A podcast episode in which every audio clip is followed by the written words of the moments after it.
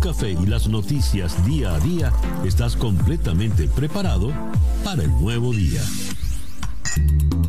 Día a día con César Miguel Rondón. A través de la 107.1 FM si estás en Miami. Y desde cualquier parte del mundo en todas nuestras plataformas digitales. Muy buenos días. Nos amanece ya este martes primero de febrero del año 2022 y son las 7 en punto de la mañana de este nuevo día. Sintoniza usted día a día en la ciudad de Miami, nos puede usted sintonizar por tres eh, emisoras, Mundial 990M, 98.7 FM y Éxitos 107.1 FM. También nos puede usted sintonizar por eh, nuestro canal en YouTube, en Conexión Web, donde nos saluda eh, Mari Lobo desde el Valle, en Caracas. Marisol Rodríguez en San Antonio de los Altos, Carlos Cuevas en Filadelfia, Rocío Cisneros en Canadá, María Velasco también en Caracas, Magín Serfati eh, desde la Sultana del Ávila con cielo encapotado, J.D. Dalos en Budapest, Hungría, Sibel Ríos nos manda un abrazo apretado desde Lima. Qué bien. David Moreno Díaz desde Tenerife, en las Islas Canarias. Y acá en el Instagram, hoy sí pudimos tener Instagram. Eh, Ingrid Nutrition. Qué buenos días, Ingrid. Eh, Chamaco Taquero también nos saluda. Luz Mirla Barbera, Raúl Sánchez Pín desde Houston. Eh, Oto Carmina Dreisen desde Chile, Esteban Smith desde Oripoto, el condado de Oripoto. Eh, Bob Méndez, saludos subversivos desde La Paz, Bolivia. Mirna Frías en Maracaibo. Luz Mira, eh, qué placer. Eh, Pulgarín, buenos días. Rita Quintero, buenos días también. Luz está en Kentucky y escribe Kentucky con O. Eh, Boris Díaz en Jacksonville, Florida. Fernando Echeverría en Bogotá. Gracias pues a todos por... Eh, reportar la sintonía del programa. Día a día es una producción de Floralicia Anzola para En Conexión Web, con Laura Rodríguez en la producción general, Bernardo Luzardo en la producción informativa, Carlos Márquez Calique en la transmisión de YouTube, Jesús Carreño en la edición y montaje, Daniel Patiño en los controles y ante el micrófono, quien tiene el gusto de hablarles, César Miguel Rondón. El reloj nos dice que ya son las 7 y 3 minutos de la mañana. Calendario lunar. Desde las a las 46 minutos de la medianoche la luna entró en la luna nueva, el inicio del ciclo lunar. La luna nueva es, eh, aquí nos dice, eh, la luna nueva es el tiempo para sembrar, para implementar los nuevos propósitos, empezar un proyecto, asunto o actividad con muy buen pie. Y esa luna nueva ha arrancado con la luna en Acuario, que es la luna de la innovación, la luna eh, propicia para todo lo que tiene que ver con electrónica, tecnología, computación, cibernética, en fin. Es también la luna de los amigos, es la luna de las amistades, es la luna de las sorpresas, es la luna para hacer cambios en su hogar y, o en su oficina, ni se lo digan a Floralicia. Es una buena luna, pues, para hacer nuevas amistades. Luna nueva con eh, luna nueva en Acuario. Y nos dicen aquí que hoy arranca el año nuevo chino el año nuevo chino, es, este es el año del tigre. Bueno, ya lo saben, no, no nada de eso, pero ustedes, los que les interesa el, el, horóscopo chino, ya saben que están en el año del tigre. Resumiendo, por el día de hoy, luna nueva en Acuario, Sol en Acuario y Mercurio retrógrado cuando nos amanece este martes primero de febrero del año 2022 y que sea este para todos en cualquier rincón del planeta que usted se encuentre, el mejor día posible. El reloj indica 7 y 5 minutos de la mañana. Escuchemos ahora el reporte meteorológico en la voz de Alfredo Finalé. Muy buenos días, Alfredo. Muy buenos días, César, para usted y para todos los que están conectados en cualquier rincón del planeta. Bueno, pues las temperaturas, a pesar de que todavía el día de hoy tenemos un amanecer fresco acá en el sur de la península, ya tienen un franco ascenso, es decir, van en ascenso respecto a lo que tuvimos el amanecer del domingo y el día lunes. Para que tengan una idea, el domingo amanecíamos con 42 grados, ayer lunes con 49 y hoy lo hacemos con 61 grados Fahrenheit. Esa tendencia se mantiene para el resto de la semana. Las altas presiones que han estado dominando el tiempo local las vemos hoy un poco más retiradas hacia el Atlántico. El viento comienza a girar del este arrastrando humedad y más calor a nuestra área. De ahí que, a pesar de que se mantenga el tiempo estable con muy poca lluvia, bueno, pues sí, vamos a estar viendo ese incremento de las temperaturas para el resto de la semana. Para el fin de semana llega un débil frente a nuestra área, pudiese estar incrementando ligeramente el potencial de lluvias, pero lo más significativo sería que estaríamos iniciando la próxima semana laboral otra vez con tiempo fresco, pero nada comparable con el frío que hemos tenido durante este pasado fin de semana. A esta hora de la mañana, 64 la temperatura en Miami, 65 Fort del áreas de Palm Beach, 63 grados. Para hoy todavía la temperatura máxima quedando por debajo de 77 grados, que sería el valor normal para esta fecha. Se pronostican máximas hoy entre 72 a 75 grados Fahrenheit y una jornada ventosa con vientos del este que en el mar podrán alcanzar de 15 a 20 nudos, olas de 3 a 5 pies de altura y por supuesto precaución para operadores de embarcaciones pequeñas. Muy buenos días para todos. Muchísimas gracias, Alfredo. Alfredo Finales, el meteorólogo de nuestra emisora hermana, actualidad 1040 AM, en la ciudad de Miami. Sintoniza usted día a día y ya son las 7 y 7 minutos de la mañana. Capicúa. Las noticias de hoy en Estados Unidos. Voy a leer eh, la reseña que firma Edith Lederer en Associated Press de lo que aconteció ayer en la reunión del Consejo de Seguridad de Naciones Unidas en la sede de la ciudad de Nueva York. Es una reseña muy completa y ya que fue a puertas abiertas, nos puede dar una idea la señora Lederer estuvo presente y nos da toda esta reseña muy completa, muy, muy buena. Y esto nos da una idea de la, tensión que estamos viviendo realmente en el mundo. Dice así. Rusia acusó a Occidente de provocar tensiones en torno a Ucrania y dijo que Estados Unidos colocó en el poder a nazis puros en Kiev esto en una tempestuosa sesión del Consejo de Seguridad de Naciones Unidas sobre la concentración de fuerzas rusas en la frontera ucraniana. La embajadora de Estados Unidos, la señora Linda Thomas Greenfield, respondió señalando que la concentración de más de 100.000 soldados rusos en la frontera ucraniana constituye, cito, la mayor movilización militar en Europa en varias décadas, y añadió que ha habido un incremento de ciberataques y campañas de desinformación por parte de Rusia. Y están intentando, sin fundamento alguno, retratar a Ucrania y a los países occidentales como los agresores, a fin de inventarse un pretexto para atacar. Cita textual para la embajadora Thomas Greenfield. Los ásperos intercambios ocurrieron luego de que Moscú falló en su intento por evitar la reunión donde quedaron en evidencia las fuertes discrepancias entre ambas potencias. Fue la primera sesión en que todos los participantes en la crisis ucraniana hablaron públicamente, aunque el Consejo de Seguridad no tomó acción alguna. Horas más tarde, el gobierno ruso envió una respuesta por escrito a la propuesta que presentó Estados Unidos con el fin de reducir las tensiones en torno a Ucrania, según tres funcionarios del gobierno del presidente Biden que declararon bajo anonimato. Un funcionario se negó a dar detalles de la respuesta y declaró que no sería productivo negociar en público y que le deja a Rusia discutir la contrapropuesta norteamericana. Si bien se tiene previsto que continúen las gestiones diplomáticas de alto nivel esta semana, las negociaciones entre Estados Unidos y Rusia han fracasado hasta ahora en reducir las tensiones de la crisis. Occidente sostiene que Moscú se prepara para una invasión.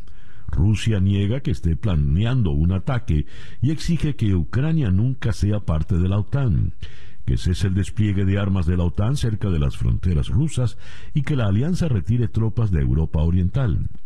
Tanto la OTAN como Estados Unidos han dicho que esos aspectos no son negociables. El embajador ruso ante Naciones Unidas, Vasily Nevencia, acusó a Estados Unidos de provocar tensiones y retórica y provocar una escalada. Usted como que quiere que esto ocurra, le dijo Nevencia a la embajadora Thomas Greenfield. Quiere que esto suceda, está esperando a que suceda como si quisiera que sus palabras se volvieran realidad. Cita textual. Nevencia culpó a Estados Unidos por el derrocamiento en 2014 de un gobierno ucraniano que era más afín a Rusia y denunció que ello trajo al poder, cito, a nacionalistas radicales, rusófobos y nazis puros y ocasionó el antagonismo entre Rusia y Ucrania. Si no hubieran hecho esto, estaríamos viviendo en un espíritu de buenas relaciones de vecinos y cooperación mutua, dijo el embajador ruso. Sin embargo, hay algunos en Occidente que no quieren este escenario positivo. Lo que está ocurriendo hoy en día es otro intento de meter una cuña entre Rusia y Ucrania, dijo el ruso.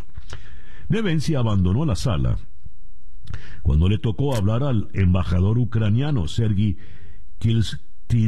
Kilsitsya Disculpen, pero... ¿Cuánto tiempo más presionará Rusia? dijo este embajador eh, ucraniano. ¿Intentará llevar a Ucrania y a sus aliados a una trampa kafkiana? La votación sobre si tener o no la reunión fue de 10 a favor y 2 en contra. Rusia y China votaron no y se abstuvieron la India, Gabón y Kenia. Se necesitaban nueve votos para su aprobación. El embajador de China ante el organismo, Zhang Jun, dijo que votó en contra de la reunión porque, cito, lo que se necesita con urgencia en estos momentos es una diplomacia discreta, no de megáfono. Fin de la cita. Estados Unidos y sus aliados habían presionado por llevar a cabo la reunión ayer lunes, el último día de la presidencia rotativa de Noruega al frente del organismo, antes de que Rusia asuma el cargo hoy, y lo va a asumir por todo el mes de febrero. Cualquier declaración o resolución del Consejo de Seguridad es altamente improbable considerando el poder de veto de Rusia y sus relaciones con otros miembros, incluyendo eh, China. Después de que los 15 integrantes del Consejo hablaron, Estados Unidos y Rusia volvieron a intercambiar señalamientos. Thomas Greenfield dijo que estaba decepcionada por los comentarios de Nevencia y subrayó que las amenazas rusas de agresión son provocadoras. Dice la embajadora de Estados Unidos, a Rusia solo le diré esto, sus acciones hablan por sí mismas. Nevencia, el ruso, le respondió, todo lo que queríamos decir se dijo en nuestro comunicado de hoy. Sin embargo, realmente no entendemos de qué amenazas y provocaciones y escaladas rusas hablan. Luego el presidente Biden dijo en un comunicado que la reunión fue un paso crítico para alentar al mundo a hablar al unísono en su rechazo al uso de fuerza y la búsqueda de una reducción de las tensiones militares. Bien, luego de este rifirrafe, está previsto que hoy hablen de nuevo el secretario de Estado, Anthony Blinken, y el ministro de Exteriores ruso, Sergei Lavrov. Eh, será una conversación telefónica, según informó la señora María Zaharova, eh, la portavoz del Ministerio de Exteriores de Rusia. No se ha planteado ninguna reunión cara a cara.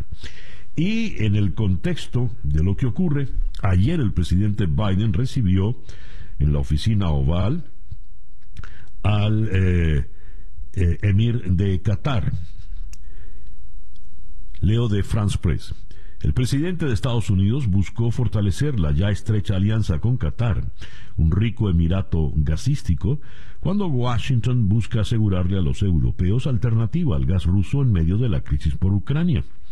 Biden recibió al jeque Tamim bin Hamad al Thani en la Casa Blanca y anunció que se propone atribuir al país del Golfo el pesado y simbólico rango de aliado militar mayor fuera de la OTAN aliado de los Estados Unidos.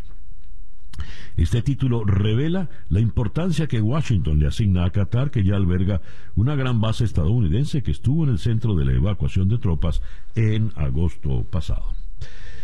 En otras informaciones, eh, ya a nivel doméstico, Estados Unidos da la aprobación completa a la vacuna de Moderna contra el COVID. Reguladores de salud de Estados Unidos otorgaron la aprobación completa para la vacuna de Moderna contra el COVID-19, una inyección ya aplicada a millones de estadounidenses desde su autorización de emergencia hace más de un año. La FDA eh, esta medida de la FDA significa que la agencia ha completado las mismas revisiones rigurosas y prolongadas para la inyección de Moderna, al igual que a decenas de otras vacunas verificadas desde hace tiempo. La decisión fue impulsada por evidencia en el mundo real de más de 200 millones de dosis aplicadas en Estados Unidos desde que la FDA autorizó la aplicación de la inyección en diciembre del 2020. Eh, la agencia dio su aprobación completa para la vacuna de Pfizer en agosto pasado. De manera que los argumentos de los antivacunas que dicen que eso, que no se pueden inyectar eh, ensayos, eh, algo que es meramente un ensayo no tiene sentido porque ya no son ensayos. Hablando de vacunas en el Washington Post de hoy, leo que la primera vacuna para niños menores de 5 años estará ya lista para eh, finales de este mes de febrero. Eh, Pfizer y su socio BioNTech están esperando ya la aprobación de la FDA. En el diario The New York Times nos eh, se ocupan de Donald Trump. Dicen el expresidente tuvo, estuvo más involucrado de lo que se conocía, explorando, ahondando en los esfuerzos para tomar posesión de las máquinas de votación eh, para así revertir el resultado electoral del 2020. Las nuevas informaciones brindan eh, intimidades, interioridades de lo que consideraba el presidente Trump para eh, no entregarle la Casa Blanca al presidente Biden. y el, um, uno de sus asesores más directos compareció ante el comité de la Casa de la Cámara de Representantes que investiga los sucesos en el 6 del 6 de enero del año 2021. El reloj indica en este momento 7 y 20 minutos de la mañana, esto es día a día. Estas son las noticias de Venezuela. En la primera página del diario 2001 en Caracas leo que un incendio se devora de arriba a abajo el bodegón Cinechitá. Las llamas destrozaron la tienda mayorista ubicada en Colinas de Bellomonte. Los bomberos rescataron a seis personas y a una mascota del edificio residencial Riverside que se encuentra al lado. No hubo pérdidas humanas. Las autoridades aún no manejan las cifras de los daños eh, materiales. Y en el diario El Nacional, en, también en Caracas, la noticia más destacada, según Reuters, la gasolina venezolana vuelve a surtir el mercado negro en la frontera. La demanda interna, dice el antetítulo, está cubierta. Esto está conectado con la reactivación de la industria petrolera que no podemos negar ha venido presentando algún tipo de mejora, aseguró a la agencia Reuters eh, Prieto, directora de proyectos e investigación del Grupo Colombiano de Defensa de la Energía Crudo Transparente. En enero, según las fuentes, la producción de gasolina en Venezuela se acercó ligeramente a los 160 mil barriles diarios frente a los 82 mil que se produjeron en diciembre. La cantidad actual es suficiente para satisfacer la demanda interna. Petróleos de Venezuela además está produciendo 38 mil barriles diarios de diésel. Los expertos señalaron que el combustible nacional es una alternativa más económica en la agitada frontera con Colombia, por lo que sigue operando el mercado ilegal. Al lado de esta información, la internacionalista eh, Adriana Bersner, venezolana, profesora en la Universidad de Carolina del Sur, declara invadir Ucrania tendrá un alto costo político para Putin. Eh, cifras de la academia de medicina, solo 47,72% de la población está eh, vacunada con dos dosis. Eh, un, un millar al mes. Muchos venezolanos que emigraron a Argentina han decidido volver al país debido a la inflación, la subida del dólar y la inseguridad, de acuerdo con un reportaje del diario porteño Clarín. Citan. Tras mucho pensar, muchas noches de llanto y de impotencia, nos devolvemos a Venezuela. No encontramos lo que vinimos a buscar. Eso dicen algunos entrevistados, aunque no hay datos oficiales. Dos agentes de turismo que venden pasajes a venezolanos señalaron que 80% de sus clientes se quiere ir. Muchos regresan a su patria y otros buscan mejores alternativas. Eh, la Comisión Interamericana de Derechos Humanos llama al Estado venezolano a cesar las amenazas contra los periodistas. La Relatoría Especial para la Libertad de Expresión de la Comisión Interamericana de Derechos Humanos manifestó en un comunicado su preocupación porque en el país se emiten declaraciones estigmatizantes, se cierran medios y se llevan a cabo procesos judiciales contra la prensa. Esto va directamente contra el señor Diosdado Cabello. Hablando de eh, Cabello, declaró con relación a los funcionarios, eh, alcaldes y diputados del PSUV presos por narcotráfico.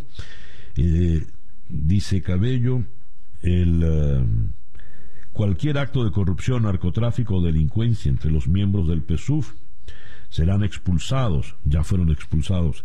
El PSUV condena de manera absoluta, clara, diáfana, total, cualquier acto de desviación de los valores revolucionarios, más cuando estos tengan que ver con hechos de corrupción, de narcotráfico, de delincuencia organizada.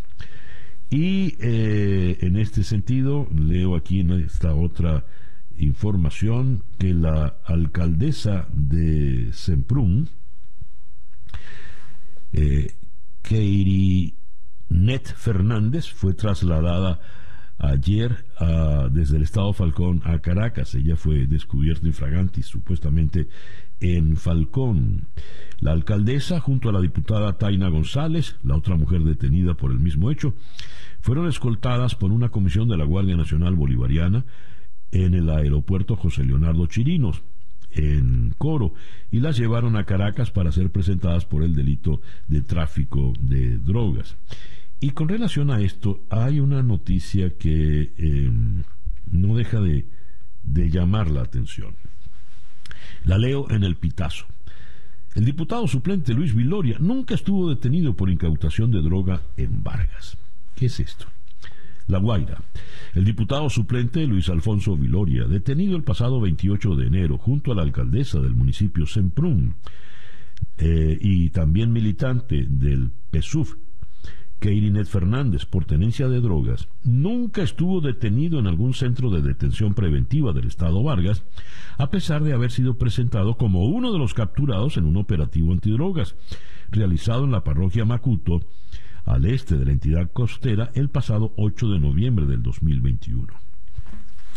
Fuentes del Comando Antidrogas del puerto de La Guaira informaron a El Pitazo, asegurando que ese operativo correspondía a una operación controlada manejada desde la Fiscalía Séptima con competencia en drogas y el Tribunal Décimo de Control del área metropolitana de Caracas. Suena extraño, raro por decirlo menos. El reloj nos indica que ya son las 7 y 27 minutos. Capicúa. Escuchas día a día con César Miguel Rondón. Nuestra ronda de entrevistas para el día de hoy, martes primero de febrero, la vamos a comenzar en la ciudad de Miami con el eh, analista político experto en terrorismo y asuntos internacionales Joseph Hage. Con él vamos a analizar eh, la situación de Ucrania luego de la polémica reunión de ayer en el Consejo de Seguridad de Naciones Unidas. Luego iremos a un sitio que no se puede precisar por razones de seguridad para conversar con César Dubois. El señor Dubois es el esposo de Suyen Barahona, presa política de la dictadura nicaragüense, presidenta del partido Unión Democrática Renovadora. Van a comenzar los juicios contra los opositores en Nicaragua. De este sitio no identificado iremos a Lima para conversar con la periodista Paola Ugaz.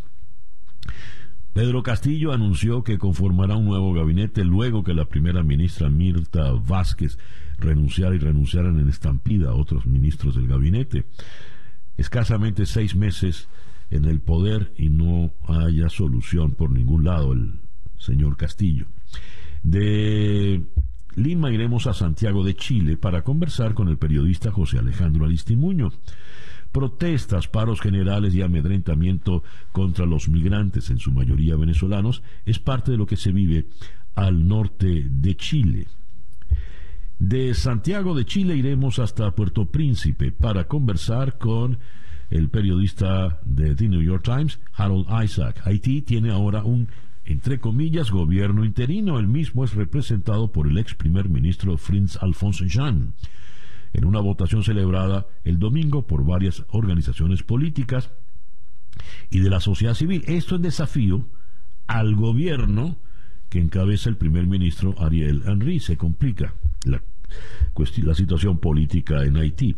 Y vamos a cerrar en Düsseldorf, Alemania, con Jorge, Georg Metzer, el presidente de la Conferencia Episcopal Alemana, el cardenal George Batzin considera que el Papa emérito Benedicto XVI debe pedir perdón por su papel en el escándalo de abusos sexuales en la Iglesia y aceptar sus culpas en el encubrimiento de casos.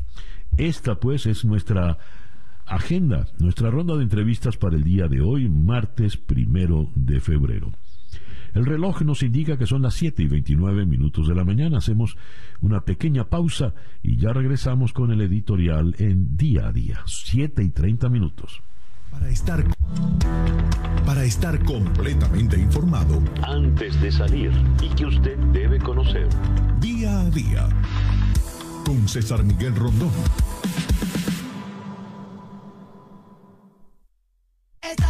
Escuchas día a día con César Miguel Rondón. Son las 7 y 32 minutos de la mañana. Esta noche a las 7 horas del este en conexión por TVV Network. Conversaremos en Washington con el analista político Antonio de la Cruz a propósito de la situación, el impacto doméstico en Estados Unidos de la crisis con Ucrania. Luego, en Caracas conversaremos sobre la situación económica de Venezuela con Tamara Herrera, economista. En Londres conversaremos con el periodista de la BBC, Pablo Uchoa, a propósito del informe sobre las muchas fiestas del señor Boris Johnson en Downing Street. Y cerraremos en Lima con Laura Arraya, quien fuera tenista su mejor ubicación en sencillos en el ranking de la WTA fue la número 14 del mundo. Con ella hablaremos del Grand Slam de eh, Australia, la victoria de Nadal, etcétera, etcétera. Eso será esta noche a las 7 en conexión por TVV Network, 7 horas del este. TVV Network, canal 427 en DirecTV Now, 8654 en Comcast 934 en Charter Spectrum, 411 en Blue Stream y 250 en Atlantic Broadband. El reloj indica 7 y 33 minutos de la mañana. El editorial con César Miguel Rondón. Zhang Jun, embajador de China en Naciones Unidas, eh, por supuesto integrante del Consejo de Seguridad de esta organización y con derecho a veto, votó en contra de condenar a Rusia o de reclamar a Rusia eh, la actitud belicista por lo que ocurre en Ucrania. Su argumento fue el siguiente. Lo que se necesita con urgencia en, en estos momentos es una diplomacia discreta, no de megáfono. Putin, en su apuesta en este momento está contando con el apoyo tácito que le va a dar China. De hecho, piensa viajar esta semana a Pekín para sentarse al lado de Xi Jinping en la inauguración de los Juegos Olímpicos de Invierno, cosa que ocurrirá el próximo viernes. Esta apuesta es delicada. Ya el presidente Biden había dicho días atrás que lo que buscaba Rusia era tener un lugar en el mundo entre China y Estados Unidos, las verdaderas potencias del mundo actual, según el criterio del presidente Biden. Buscarse ese espacio es a través de una acción bélica, a través de la invasión de Ucrania, puede ser. Ayer ya habíamos comentado en este espacio editorial las consideraciones del historiador eh, británico Orlando Figis, quien nos decía, cuando cayó el muro de Berlín, Vladimir Putin era un funcionario de la KGB en Alemania Oriental. Y para él esa caída fue una humillación, fue la derrota de la Unión Soviética. Considera pues que se debe volver a la grandeza que tenía aquella Unión Soviética cuando, por ejemplo, Ucrania era una de las tantas repúblicas socialistas soviéticas y no un país independiente. ¿Será este el detonante para que en efecto vaya a darse una guerra? Dios no lo quiera. Como nos había declarado Luis Fleischmann, analista político en Júpiter, Florida, sería el enfrentamiento más cruento, más sangriento que conocería Europa desde la Segunda Guerra Mundial. Y es una pena para la humanidad retroceder 70, 70 casi 80 años atrás. Veremos, pero luego de la reunión de ayer en el Consejo de Seguridad, tanta crispación, en medio de tanta crispación, a cualquiera se le va el primer disparo. 7 y 36 minutos de la mañana, esto es día a día. Noticias de Cuba. Un grupo opositor cubano pide el premio Sájarov para los manifestantes del 11J. El Consejo para la Transición Democrática en Cuba pide al Parlamento Europeo reconozca esta rebeldía en los manifestantes de las jornadas de julio, otorgándoles el premio Sájarov a la libertad de expresión 2022 a, disculpen, José Daniel Ferrer, Luis Manuel Otero Alcántara y Félix Navarro Rodríguez. Reconocer al pueblo de Cuba en los manifestantes de las jornadas de julio y a través de estos tres líderes sería un mensaje vigoroso en tiempos de incertidumbres democráticas, dice la solicitud al Consejo. En otras noticias de Cuba, a propósito de los juicios a los detenidos del 11J, Leo en 14 y medio. El nuevo código penal, en el nuevo código, el Estado cubano mantiene su derecho a matar. La pena de muerte por fusilamiento aparece como una de las sanciones aplicables en 28 artículos del nuevo Código Penal todavía pendiente de aprobación. Se incluyen además entre las sanciones principales la privación de libertad, el trabajo correccional con y sin internamiento, la reclusión domiciliaria, el servicio en beneficio de la comunidad, la limitación de libertad, la multa y la amonestación.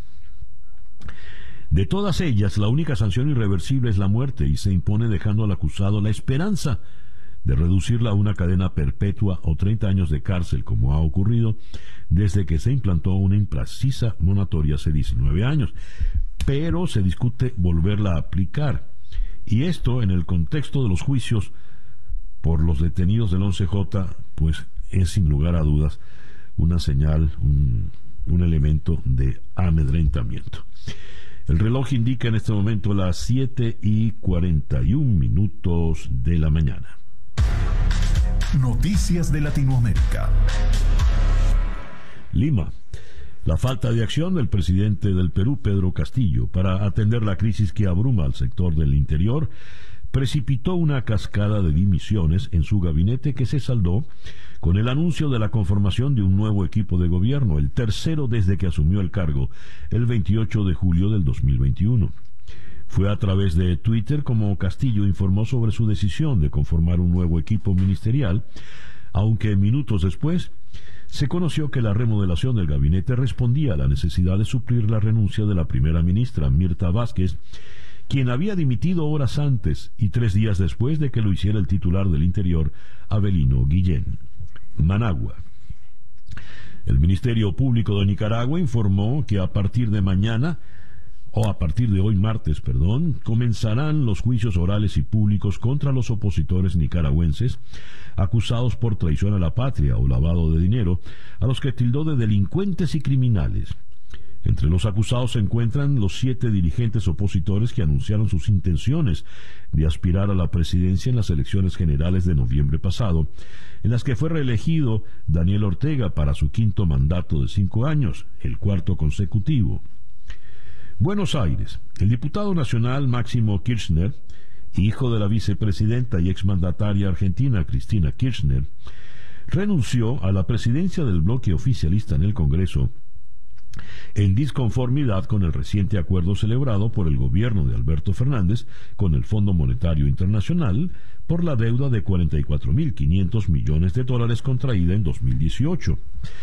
La renuncia de Kirchner supone un duro revés para el mandatario, el cual confiaba que a partir del principio de entendimiento con el FMI podría aquietar las tempestades que amenazaban a la economía argentina ante el riesgo de un default por el contrario, vuelven ahora a quedar expuestas las fisuras internas en el oficialismo entre un ala más moderada que respalda a Fernández y la corriente de centro izquierda que lidera la señora Cristina Fernández de Kirchner. Ciudad de México, el asesinato a balazos ayer del reportero Roberto Toledo en el occidental estado de Michoacán ha conmocionado una vez más al gremio periodístico de México y al país al tratarse del cuarto comunicador muerto en menos de un mes. Hoy finalmente las amenazas se cumplen y uno de nuestros compañeros perdió la vida a manos de tres personas que llegaron y le dispararon de manera ruin, de manera cobarde. Nosotros no estamos armados, nosotros no traemos armas, nuestra única defensa es una pluma, dijo Armando Linares, director de Monitor Michoacán, el medio en el que trabajaba el periodista asesinado. Puerto Príncipe. Las fuertes lluvias que azotaron a Haití durante más de un día causaron extensas inundaciones y obligaron a casi 2.500 familias a buscar albergue temporal, informaron las autoridades de la nación caribeña. San Salvador. A pesar de que el Fondo Monetario Internacional recomendó recientemente a El Salvador que eliminara el Bitcoin como moneda de curso legal, debido principalmente a su volatilidad y falta de regulación, el gobierno de El Salvador no parece tener intenciones de hacerlo. El ministro de Hacienda, Alejandro Zelaya, dijo en televisión que el organismo no pidió la eliminación de la criptomoneda y añadió que ningún organismo multilateral te va a obligar a hacer nada, absolutamente nada. Los estados son estados soberanos y toman decisiones soberanas sobre sus políticas públicas. Todos los regímenes autoritarios hablan igual especialmente cuando se refugian tras ese concepto tan elástico de soberanía. Son las 7 y 45 minutos de la mañana. La información del mundo a día. París. El presidente de Francia, Emmanuel Macron, mantuvo una nueva conversación telefónica con Vladimir Putin en la que ambos expresaron su intención de seguir en contacto en favor de la aplicación de los acuerdos de paz de Minsk. Esta conversación se inscribe en la misma lógica de desescalada que la mantenida el pasado día 28 por Macron con Putin y posteriormente con el presidente ucraniano Volodymyr Zelensky, según indicó el Palacio del Elíseo. Frankfurt. La economía europea desaceleró notablemente al final del año pasado, cuando un incremento de casos de COVID-19, motivado por la variante Omicron, generó escasez de suministros y un aumento en los precios energéticos, reduciendo el poder adquisitivo de los consumidores. El resultado, un invierno económico de descontento que quizá no se levante hasta más adelante este año. Mucha de la desaceleración sucedió en Alemania la mayor economía de Europa, donde las dificultades para obtener partes frenaron su economía manufacturera. Francia, España e Italia registraron un mayor crecimiento. Londres. El primer ministro Boris Johnson pidió disculpas por las fiestas que su gobierno realizó en medio del confinamiento ordenado para combatir el coronavirus, pero insistió en que él y su gobierno merecen la confianza del público. Ouagadougou, Burkina Faso. La Unión Africana anunció que suspendió a Burkina Faso de todas sus actividades en la organización hasta el restablecimiento efectivo del orden constitucional en el país, donde la semana pasada se produjo un golpe de Estado. El Consejo decide suspender la participación de Burkina Faso en todas las actividades de la Unión Africana hasta el restablecimiento efectivo del orden constitucional del país, dijo el comunicado. El reloj indica en este momento las 7 y 48 minutos de la mañana. Esto es día a día. El reloj indica en este momento las 7 y 51 minutos de la mañana. Vamos a conversar aquí en Miami con el señor Joseph Hage, quien es experto en temas internacionales. Joseph, ¿cómo está usted? Buenos días. Muy buenos días. Gracias por la invitación. La reunión de ayer en el Consejo de Seguridad de Naciones Unidas fue fue muy fuerte, muy dura y escasamente se llegó a nada y queda en el ambiente eh, el sabor amargo de una posible, un posible desenlace bélico. ¿Cómo ve usted la situación, señor Hague? Eh, mira, ah, yo creo que las tensiones van a aumentar más todavía no veo un conflicto bélico en el, futuro próximo, aunque todas las indicaciones de la prensa, de la inteligencia americana y, occidental dicen que eh, el señor Putin está a punto de invadir a Ucrania. Pero yo lo veo desde el punto de, Putin y del costo a corto plazo, a largo plazo y consecuencias. Eh, Putin quiere aprovechar la situación actual en el mundo eh, con Estados Unidos y sus aliados en particular, que para él son débiles. Débiles en el punto que Europa está eh, dependiendo ahora enérgicamente de Rusia. Estados Unidos no está dispuesto a entrar en guerras que acaba de salir Además, Estados Unidos no, su prioridad no es eh, defender a Europa en el momento que tiene otros conflictos que quiere que atender internamente, que sea la economía, la inflación.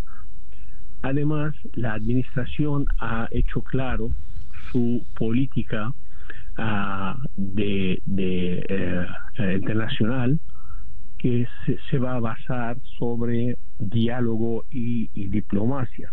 Entonces, todos estos puntos son a favor de, eh, del señor Putin, que está empujando el máximo a ver qué es lo que puede sacar de concesiones, que sea de Ucrania o que sea del Occidente o de Europa en, en particular. Eh, a ver. dime. No, no, termine la idea, por favor. Adelante. Entonces, entonces el, el, señor Putin es un maestro en, en, en, psicología de contrainteligencia. Entonces está empujando sus cartas hasta el máximo, el límite que él puede pensar que puede aguantar el Occidente antes de podría eh, estallar alguna guerra, alguna invasión o alguna. Además todavía antes de la invasión, antes de cualquier eh, eh, movimiento militar en Ucrania, tiene un papel, lo que, lo que eh, hay que tomar en cuenta que Rusia, su inteligencia, tienen bastantes simpatizantes adentro de Ucrania, una minoría, una, una, una, una comunidad en el este de Ucrania que es de origen ruso, que favoriza una alianza, una, una uh, un vínculo tan cercano con Rusia. Y adentro de Ucrania una minoría que lo favorece porque la, el cambio en el gobierno de Ucrania de uno pro ruso a uno pro occidental no pasó hace muchos años, hace menos de 10 años, 10, 10 o 12 años. Entonces también hay la posibilidad de que Putin podría eh, indirectamente apoyar a un gobierno interno adentro de Ucrania que sea prorruso, que haga el trabajo de él adentro de Ucrania. Bueno, ya ayer el, embajador ruso en Naciones Unidas acusó que Occidente había provocado el, golpe en el año 14 para poner allí gobernantes rusófobos y nazis, dijo el embajador ruso. Ahora, después de la, del rifirrafe de ayer en, Naciones Unidas en el Consejo de Seguridad, hoy van a conversar telefónicamente Lavrov y Blinken. ¿Qué pueden adelantar ellos dos allí luego de la sesión de ayer? Eh, mira, la sesión de ayer es que sabíamos por adelantado nosotros que no va a haber mucho, era un más un, desfile de ideas, un desfile de posiciones para la comunidad internacional. Cualquier cualquier eh, resolución eh, en, en, el Consejo de Seguridad no podría haber pasado por simplemente por el veto ruso que tiene uno de cinco Rusia. Y hay que tomar en cuenta que la China siempre va a favorecer o a Rusia o a beta también a un veto a favor de Rusia. Así que lo que pasó ayer era, era de esperarse. Lo que, lo que Blinken y Lavrov pueden llegar a quizás poner un, una, una hoja de ruta de, de los puntos que están de acuerdo, uno, y los puntos que no están de acuerdo, el desacuerdo que tiene sobre Ucrania, Blinken va a poner las consecuencias y Lavrov va a poner las eh, reacciones. Y ahí van quizás encontrar algún punto en común para poder, eh, aunque sea de a paso, eh, sacar este conflicto, de, de, sacar la pólvora de este conflicto. Es posible porque Lavrov es un maestro de diplomacia y Blinken es un diplomático de carrera. Los dos no son no son de, de, cabezas bélicas como Putin. Tampoco eh, Blinken es como el señor Biden es em, eh, muy pacífico. Así que podría resultar en, en, una hoja de ruta aunque aunque después quizás dicen no llegamos a un acuerdo pero el hecho de que se están eh, están hablando se están encontrando, que sea vía telefónica, vía, vía satélite o lo que sea, es que todavía las negociaciones están en, en marcha. Ahora hay que tomar en cuenta, nosotros estamos eh, eh, pensando en este conflicto que es eh, solo una agresión rusa. Es un, un tema también para los rusos, es, un tema de seguridad nacional. si, si uno ve el mapa bien, ve que Ucrania está tan metida dentro de Rusia que si la, OTAN llega a instalar a misiles de largo alcance, a armamento de, de, eh, de, destrucción masiva, lo que sea, en Ucrania, esto sí es una amenaza para la seguridad nacional de Rusia. Entonces, tomando eso en cuenta, las negociaciones pueden, pueden tomar un, un rumbo a donde cómo pacificar la seguridad nacional eh, de, Rusia de un lado, al mismo tiempo darle una independencia, una, la libertad a, a, Ucrania de elegir el bando a donde quiere estar y con quién quiere su alianza y con quién quiere eh, eh, el futuro de ellos. Los ucranianos, la mayoría del pueblo al menos, quieren formar parte de Europa por muchas razones, no solamente por la cuestión de, defensa, sino por el avance tecnológico, el avance social, el avance todo eso. Ellos se sienten más incorporados a, a Europa que a Rusia. Además, lo que pasó en Kazajistán hace un mes no indica que ninguna de las ex repúblicas soviéticas o alguien de su aliado tiene la menor intención de, de formar parte otra vez de una alianza por supuesto con sus aliados. Por supuesto la represión como reprimieron a la gente. Sí. Señor Hagen muchas gracias por atendernos en la mañana de hoy.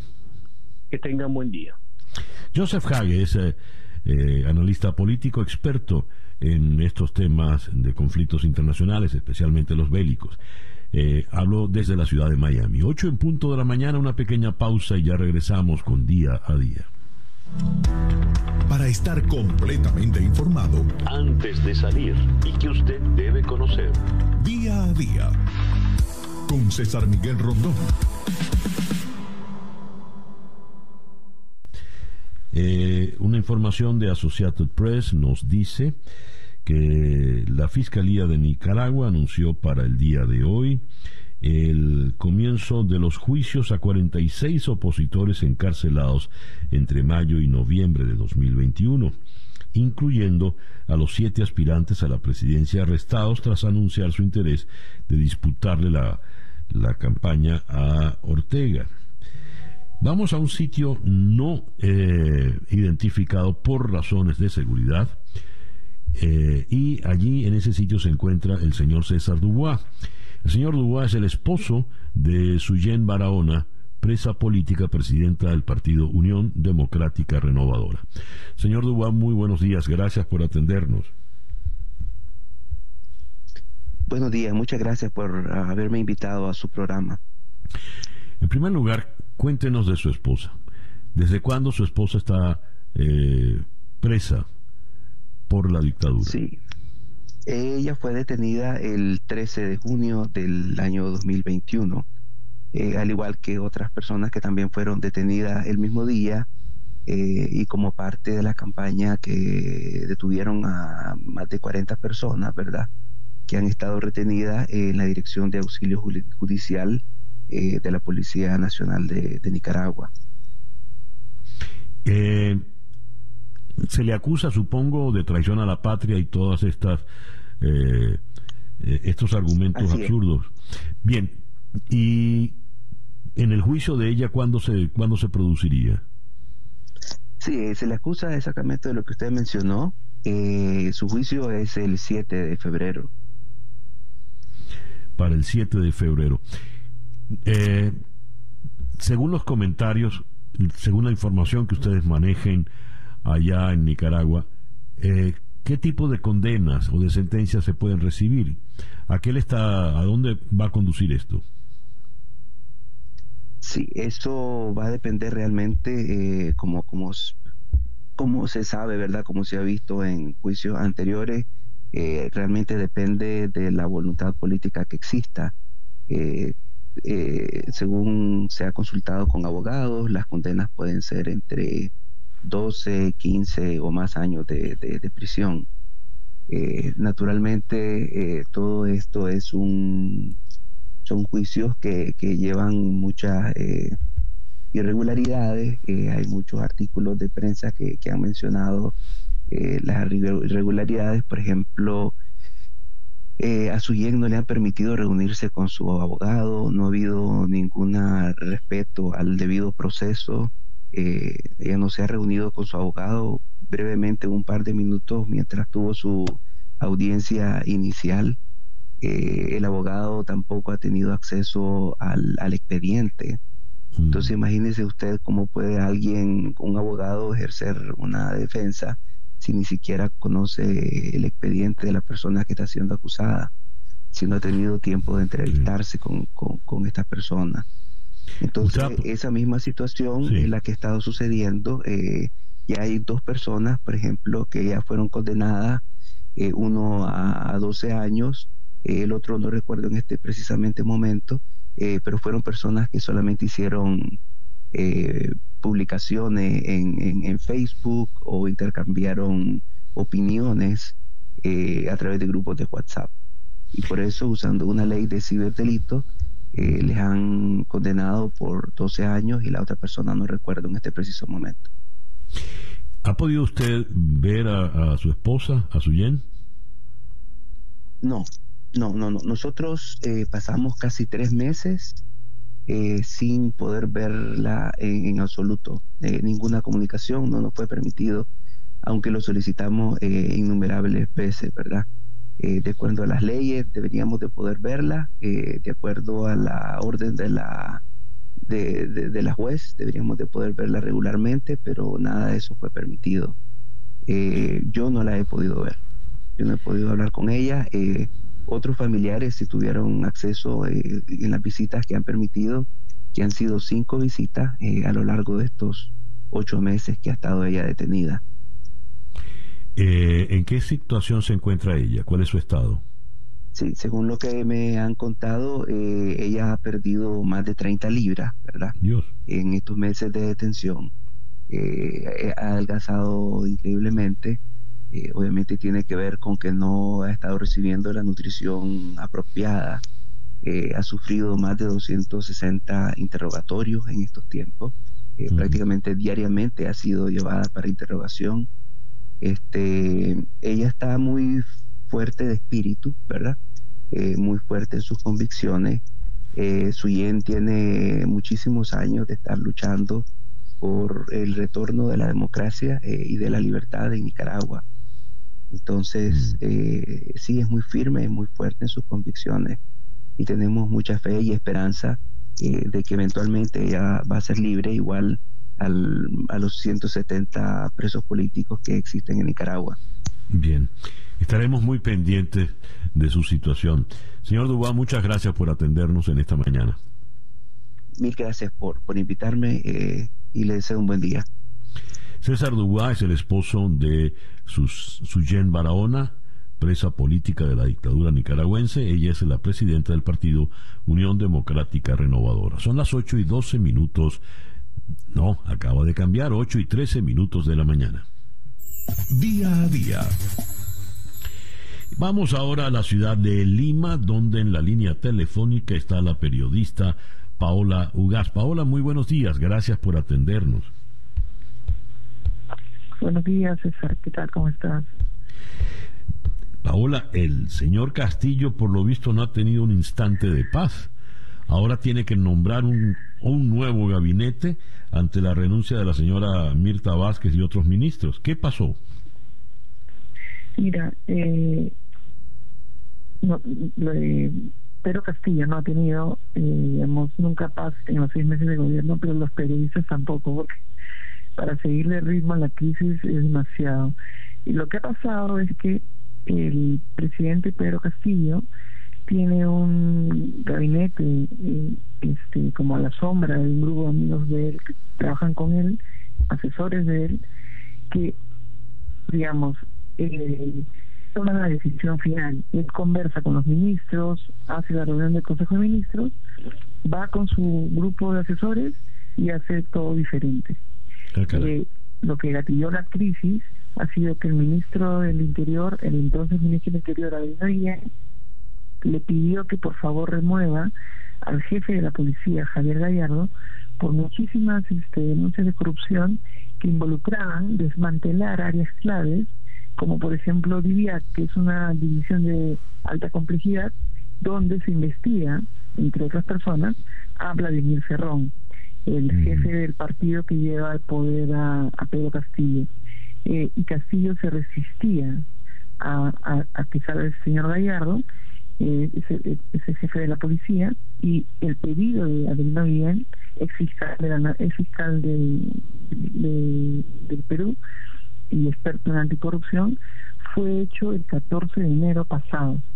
Y hasta el viernes que pasó no lo hizo Castillo. Entonces, eh, no bien consideró que eso era una ya era como una falta de confianza en sí misma a su cargo como ministro, ¿no? Y renunció irrevocablemente.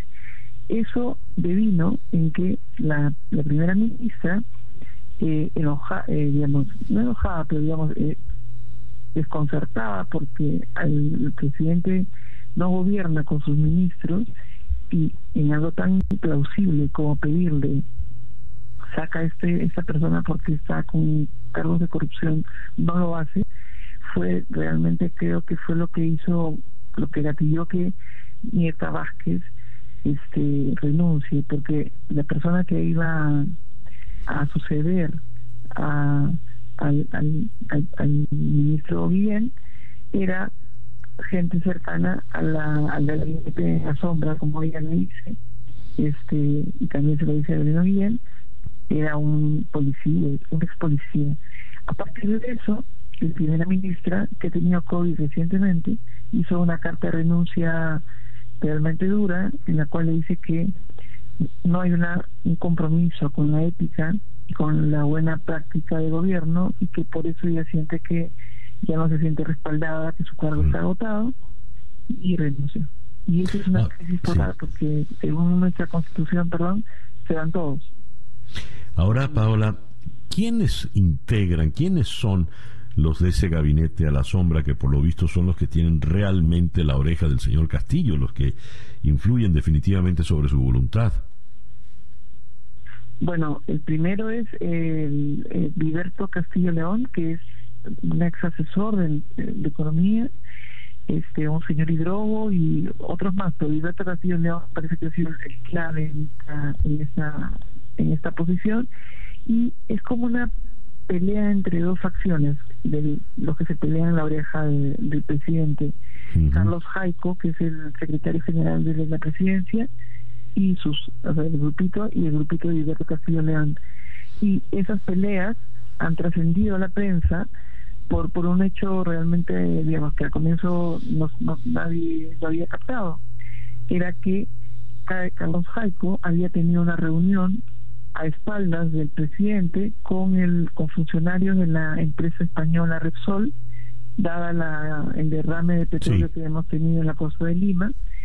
Eh, y fue esa reunión fue en la casa del embajador de España en Lima eh, hecha por Carlos Jaico.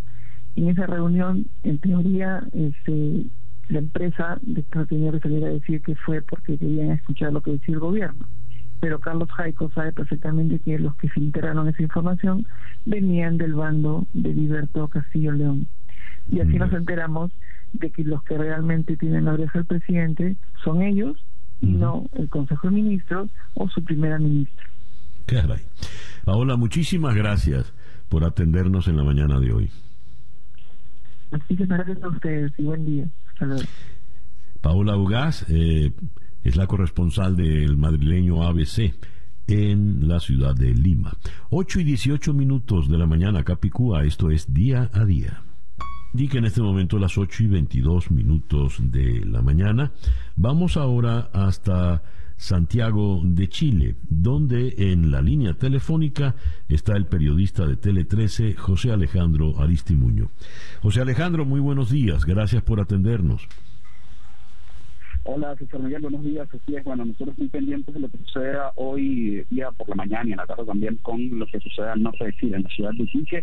Te recuerdo que hoy va el ministro de Interior, Rodrigo Delgado, que está a cargo de la cartera desde hace algún tiempo, para ver in situ lo que está sucediendo allá. A ver, eh, luego de las manifestaciones recientes, tengo aquí esta nota del comercio destruyen carpas de venezolanos durante la protesta contra la migración y la delincuencia en Iquique. Basta ya afuera. Por favor, ponnos al tanto de los últimos acontecimientos contra los venezolanos en Iquique. Sí, recordar que la semana pasada hubo un episodio, bueno, bastante lamentable donde se vieron involucrados eh, algunos o par de, cuatro delincuentes venezolanos que agredían físicamente con mucha fuerza, fue un hecho muy repudiado acá en el país en contra de los carabineros. ¿no? Estas, personas usaban incluso manoplas de hierro para agredir a la policía uniformada que estaba haciéndoles un control porque hay una denuncia de venta de narcóticos, de venta de drogas. Estas personas, estos cuatro delincuentes se molestan y van en contra de los carabineros y le hacen una agresión terriblemente mal. El norte de, de Chile está prácticamente a más de 20 horas si lo contamos en bus hasta acá y ese carabinero resultó herido de gravedad, de hecho fue trasladado desde Iquique a Santiago en avioneta para poder hacer eh, su control médico y tuvo fractura de mandíbula entre otras cosas y eso fue lo que dinamizó esta serie de protestas que como tú bien lo dices terminan en otro hecho lamentable eh, que es la destrucción de, de carpas de algunos migrantes venezolanos que estaban apostados en las calles de Iquique. Recuerdo también que hicimos algún contacto telefónico para contarles de la vez que tomaron un coche, entre otras cosas. Entonces, esto por supuesto tiene eh, hechos puntuales que desencadenan lamentablemente, probablemente eh, en estos hechos de tema de enseres, de tema de carpas. Eh, que han hecho ayer, se realizaron distintas marchas en en el, en el centro de Iquique, donde se sumaron incluso otras eh, comunidades extranjeras en el país. Por ejemplo, el caso de la comunidad boliviana en el país también se sumó a esa marcha en contra de la delincuencia, es lo que se decía. Por supuesto que hay algunos descolgados de estas manifestaciones que terminan agrediendo a, otros extranjeros, entre esos venezolanos. A ver, eh, ¿cuántos venezolanos aproximadamente están en Iquique? ¿Y cuál es la condición de ellos? Porque Eh, entiendo, Iquique es una especie de, de, paso eh, proveniendo de Bolivia para bajar hacia, hacia el sur, hacia Santiago, ¿no? Claro, lo Iquique digamos, es la ciudad más grande del norte eh, y es donde prácticamente la ciudad de paso entre la frontera boliviana y peruana hacia eh, Chile, digamos, la gente pasa primero por Colchane, que también es una localidad que se vio eh, en algún momento y que posteriormente eh, se trasladan entonces hacia el sitio donde hay, digamos, algunos campamentos, entre otras cosas, en la ciudad de Colchane, en la localidad de Colchane. Cuando los migrantes pasan, digamos, todos estos trayectos, bajan de la cordillera y empiezan entonces a trasladarse a Iquique, esto lo se han visto, digamos, eh, saturados de, de, migrantes. La cifra, no hay una cifra que te pueda decir oficial, porque recordemos que es un paso eh, no habilitado y no hay un control migratorio eh, específico. Estamos hablando que por lo menos miles y miles de, de, migrantes, no solamente venezolanos, la mayoría son venezolanos, pero también hay migrantes de República Dominicana, de Cuba, de Puerto Rico, también de, Colombia, entre otras cosas. ¿no? Entonces se ha hecho, por supuesto, Iquique como una ciudad que supuestamente era de paso para poder trasladarse hacia las otras ciudades de, de, Chile, pero se han quedado allí y han tomado espacios, digamos, plazas o lugares públicos para poder armar campamentos, entre otras cosas, y no hay una movilidad hacia otras ciudades, sino que se han quedado precisamente en Iquique, que es una ciudad, que es una de las más importantes, porque acá hay también puertos, entre otras cosas, eh, no estaba preparada, digamos, humanitariamente para recibir a eh, miles y miles de migrantes que pasan y que siguen pasando todos los días. El ministro Delgado va a Iquique. Leo una declaración de él donde dice la expulsión es una señal potente para los chilenos. ¿Será eso lo que va a hacer? ¿Va para expulsar a los venezolanos? Mira, eh, esta semana, como te digo, que ha sido muy convulsionada con el tema migratorio por esta agresión que, le hicieron a, los carabineros. El ministro Delgado decía que no, importan, no importa la eh, resolución de la justicia. Estas personas están detenidas, están en prisión preventiva y deberían ser formalizados, incluso arriesgan penas de hasta cinco años y un día de prisión. El ministro Delgado decía que no importaba la condena y que iban a ser deportados. Eh, no así entonces se ha, se ha, creado digamos toda una discusión por parte de las instituciones, Estado y por supuesto el Poder Judicial eh, esas personas deberían cumplir la condena acá en, Chile y posteriormente ser deportadas. Lo que pasa es también que el ministro Rodrigo Delgado ha encabezado una serie de deportaciones verificadas eh, también por instituciones de derechos humanos, entre otras cosas, y cuando él habla de que hay una señal muy potente, eh, podría ser, pero eh, ya eso por, supuesto no lo aguanta Iquique, que ve cómo se han deportado quizás 200, 300 migrantes, como te digo, no solamente venezolanos, eh, pero igual siguen llegando y siguen llegando eh, a, escalas muy altas, es decir, deportan 200 pero entran 1000, por ejemplo. Caramba. Dios. José Alejandro, muchísimas gracias por atendernos en la mañana de hoy. Vamos a estar muy pendientes y por supuesto estaremos en contacto en cualquier conversación porque hoy va a ser importante, César, de lo que suceda en Iquique. Van a haber distintas reuniones, no solamente con eh, los distintos niveles de gobierno, sino también con los, el sector privado que ayer paralizó Iquique, incluso hubo paro en el aeropuerto, los camioneros, mercados, entre otras cosas, se decidieron parar para poder rechazar la delincuencia. Entonces vamos a estar muy pendientes de lo que suceda en el norte de Chile, sobre todo con los migrantes venezolanos volveremos a, contactarte, José Alejandro. Muchas gracias. José Alejandro Aristimuño es periodista de Tele 13 en Santiago de Chile. 8 y 29 minutos de la mañana hacemos una pequeña pausa y ya regresamos con Día a Día. Para estar completamente informado antes de salir y que usted debe conocer. Día a Día con César Miguel Rondón. El reloj indica en este momento las 8 y 36 minutos de la mañana. No solo en Venezuela hay un gobierno interino. Ayer en Puerto Príncipe, en Haití, eh, los eh, signatarios de lo que se conoce como el Acuerdo de Montana decidieron elegir como presidente interino a Fritz Jan. el señor eh, economista, fue eh, gobernador del Banco de la República de Haití. Vamos hasta Puerto Príncipe para conocer más a fondo la situación. Allí está en la línea telefónica el periodista Harold Isaac. Harold, good morning. Thank you very much for being with us today. Good morning, Cesar. A pleasure to be here. Harold, uh, why do you why IT Haiti now has a, a interim government? Who is Mr. Fritz Jan? ¿Por qué hay un gobierno interino en Haití? ¿Quién es el señor Jan? Well, um, first, it's a complicated situation um, because, as it is, um, this government is not official per se, but is a government coming from civil society organization. Dice, la situación es muy complicada. Este no es un gobierno establecido per se, es un, pero es un gobierno que viene de un consenso dado por la sociedad civil. Esto va en contra del gobierno establecido por el primer ministro Ariel Henry. ¿Cuál es la situación planteada entre ambos? Okay, this interim government is against uh, the government of Prime Minister Ariel Henry. What's the situation between both between both of them? Well, um, Haiti is facing uh, institutional collapse as it is, mm-hmm. especially since the death of uh, by assassination of President Jovenel Moise, and as such, there are no institutional response to this current institutional void. Dice, Haití vive un colapso institucional, especialmente luego del asesinato del presidente Jovenel Moïse. Y eh, esa inestabilidad pues es la que se ha extendido hasta la fecha de hoy.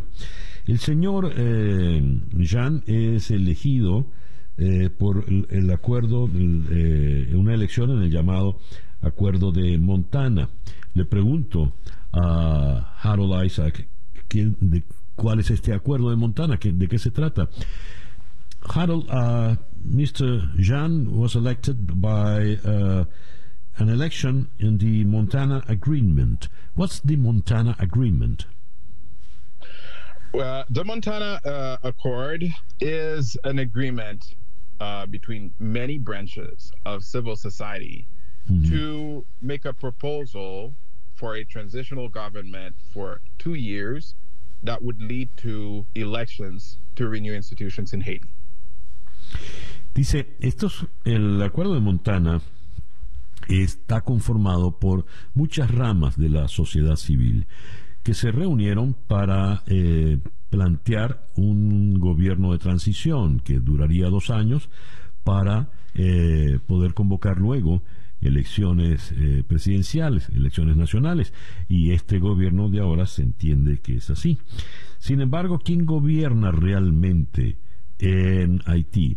¿El señor Ariel Henry o el señor Fritz Jan?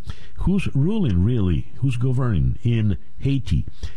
Mr. Henry or Mr. Jan?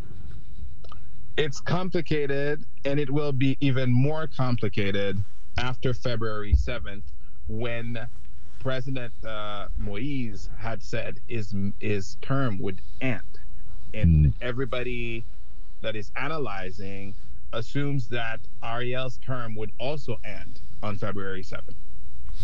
Dice, es muy complicado decirlo y se va a complicar mucho más a partir del 7 de febrero, porque esa es la fecha en que terminaba el gobierno del presidente Jovenel Moïse y va a concluir el gobierno del presidente Henry. Me temo, Harold, que volveremos a conversar, dado lo confuso y complejo de esta situación. I'm afraid, Harold, that we will uh, contact you sometime later in this month because it's a very complicated situation. over there in Haiti. Well, looking forward to it, uh, Cesar. thank you. Thank you, Harold. Harold Isaac es eh, corresponsal de The New York Times y el Miami Herald en eh, Puerto Príncipe, Haití. El reloj indica 8 y 41 minutos de la mañana, esto es día a día. El reloj indica en este momento las 8 con 45 minutos de la mañana. Vamos ahora hasta Düsseldorf, en Alemania, donde en la línea telefónica está el periodista Georg Metzer. Georg, muy buenos días. Ah, se nos cayó la... Me está diciendo Laura que se cayó la línea, eh, la llamada con Georg Metzer allá en, Düsseldorf. Con él vamos a tocar el tema del Papa emérito Benedicto XVI. El presidente de la conferencia episcopal alemana, eh, Jörg Batzing, cree que el Papa Benedicto XVI debe pedir perdón por escándalo de abusos sexuales en la iglesia alemana cuando él era arzobispo en Múnich. Ahora sí tenemos a Jörg Metzer en la línea telefónica. Jörg, muy buenos días, muy buenas tardes por allá.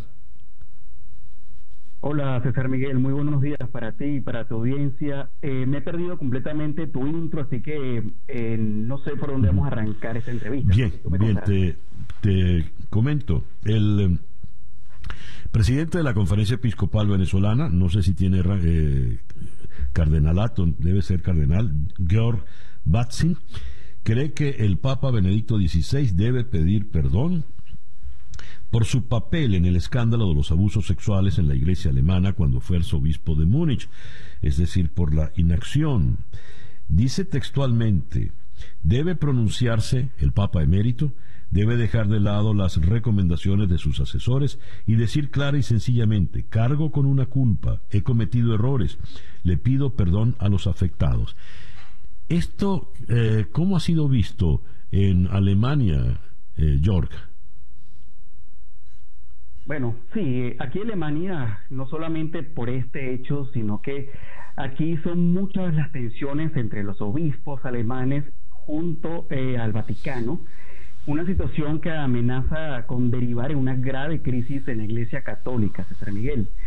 Aparte de esta acusación que bien tú mencionas por parte de, bueno, de los abusos, eh, Gaswein, secretario personal, como tú lo has mencionado, de Benedicto XVI, haciendo esta declaración luego justamente de que este reporte de la arquidiócesis, eh, de lo sucedido en la arquidiócesis de Múnich y de Freising, en el que el Papa emérito pues sirvió de obispo eh, durante la jurisdicción de los años 1977-1982.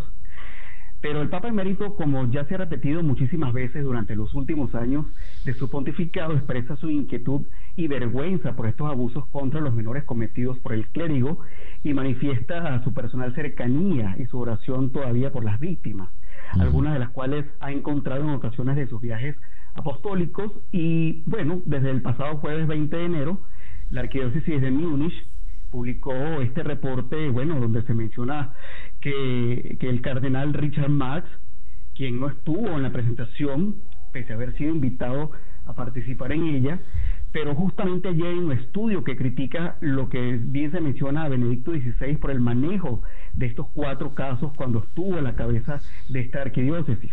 Los medios habían resaltado solo uno de ellos, eh, que era el sacerdote Peter Eh, que es identificado en ese estudio como el padre H.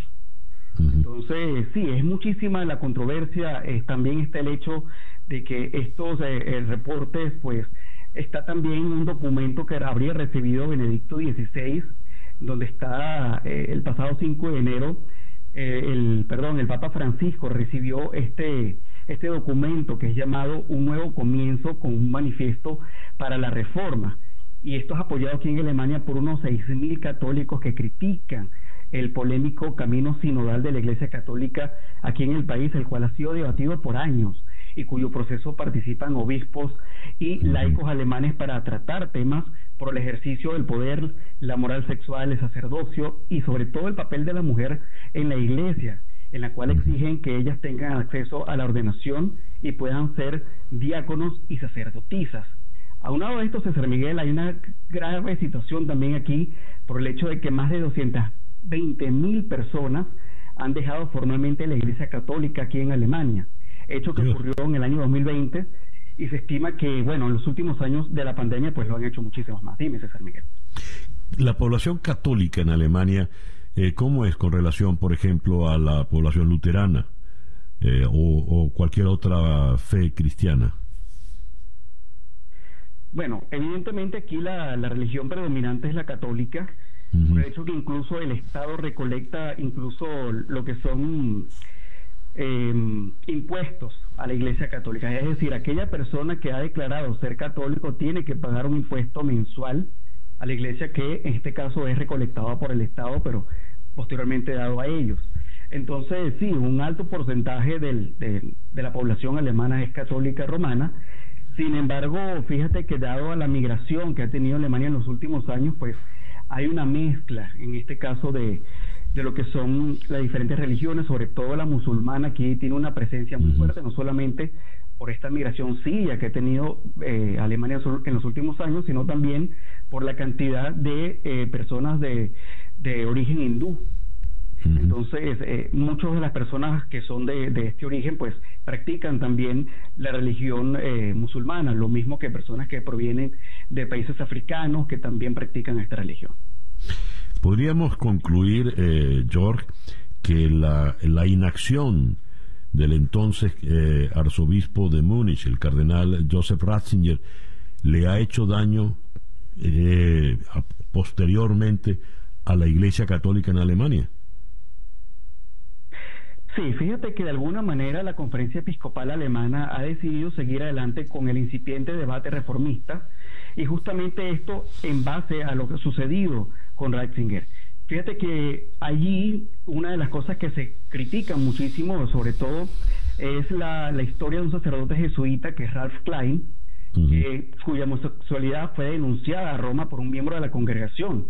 Y, y este hizo una frente a una campaña de exterminio.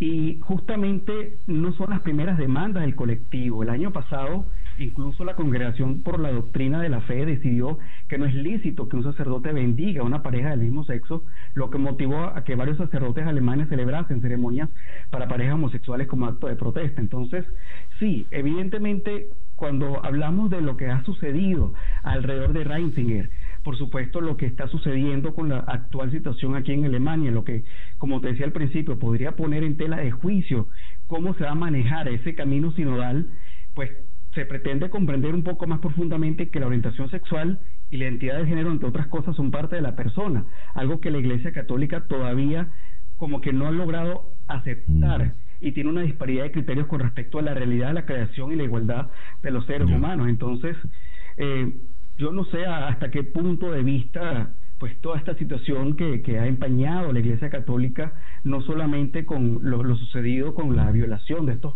menores de edad, también con lo que está sucediendo eh, con la discriminación de las personas que de alguna manera que eh, aquí también se ha visto una mujer que fue amenazada antes de dar a luz a un segundo hijo precisamente porque estaba casada con una mujer. Entonces la iglesia de alguna manera eh, de manera muy impersonal, lo hizo a través de cartas, pero eh, recibió amenazas que si no se separaba de esta mujer, pues podría perder su trabajo dentro de la iglesia. Entonces, es una situación bastante delicada aquí lo que se Ya lo veo.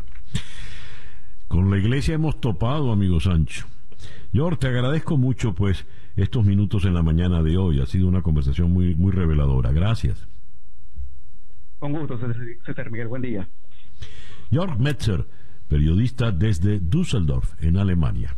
El reloj indica en este momento las 8 con 53 minutos de la mañana. Esta. Hoy esto fue Día a Día, una producción de Floralicia Anzola para En Conexión Web, con Laura Rodríguez en la producción general, Bernardo Luzardo en la producción informativa. Carlos Márquez Calique en la transmisión de YouTube, Jesús Carreño en la edición y montaje, Daniel Patiño en los controles y ante el micrófono, quien tuvo el gusto de hablarles, César Miguel Rondón.